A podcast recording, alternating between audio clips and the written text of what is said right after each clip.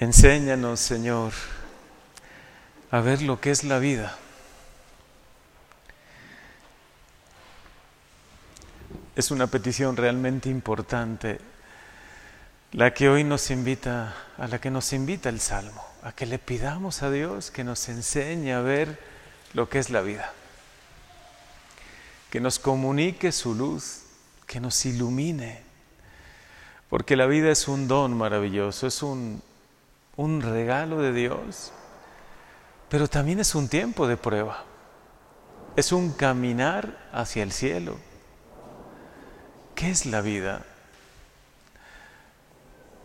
no solo esta vida terrena, ¿no? Que, que tiene tantas cosas buenas, pero también al mismo tiempo parecería que es algo tan inconsistente que todo, ¿no? Lo bueno y también lo malo dura tan poco, como que se nos va de las manos demasiado rápido. Por eso qué importante es pedirle, enséñanos, Señor, a ver lo que es la vida, a vivirla de la mejor manera a tener el discernimiento, la luz de tu Santo Espíritu, para entender qué es lo que realmente es importante. Quiero vivirla de la mejor manera y yo creo que todos nosotros lo habremos propuesto muchas veces, ¿no?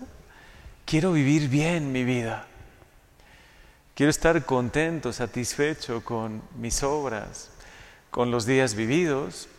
Y hoy puede ser una oportunidad muy bonita terminando este mes de agosto, hoy 31 de agosto.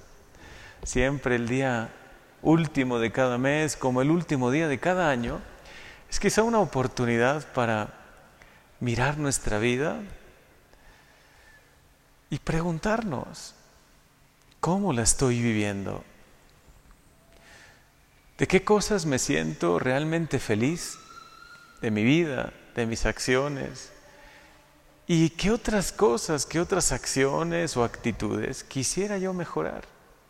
No estoy tan contento con esas otras cosas.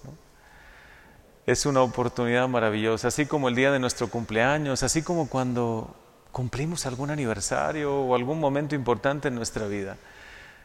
Son esos días llenos de luz de Dios para preguntarnos, ¿Cómo estoy viviendo mi vida, Señor? Te agradezco todo lo bueno, porque hay tantas cosas buenas y siempre hay que comenzar por ahí. Así como cada día cuando hagamos un balance o un examen de conciencia en la noche, antes de dormir, primero piensa en todo lo bueno, en todo lo positivo, en todo lo que Dios ha ido obrando en ti, en los dones, talentos que te ha concedido, en las gracias que has vivido también cómo has correspondido. Y luego piensa también, pidiéndole sinceridad al Señor, de aquello que puedas mejorar. Porque es tan bello irse a dormir, a descansar, agradeciendo a Dios todo lo bueno, pero también diciendo, bueno, y para mañana, ¿en qué quiero mejorar? ¿En qué puedo mejorar? ¿Habré hecho una obra buena hoy? ¿Habré vivido la misericordia a la que Dios me invita. Hoy dice este salmo, llénanos Señor de tu amor.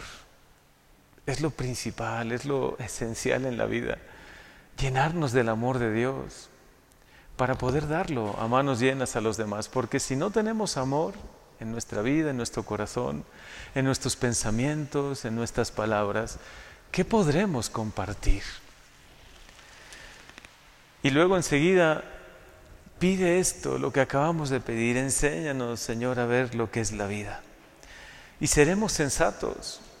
¿Hasta cuándo, Señor, vas a tener compasión de tus siervos?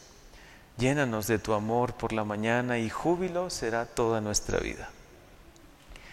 Que el Señor, que es tan bondadoso, nos ayude y dé prosperidad a nuestras obras. Qué maravilloso es comprender lo que es la vida y vivirla de la mejor manera. Por eso pidámosela hoy, que es vísperas del Sagrado Corazón.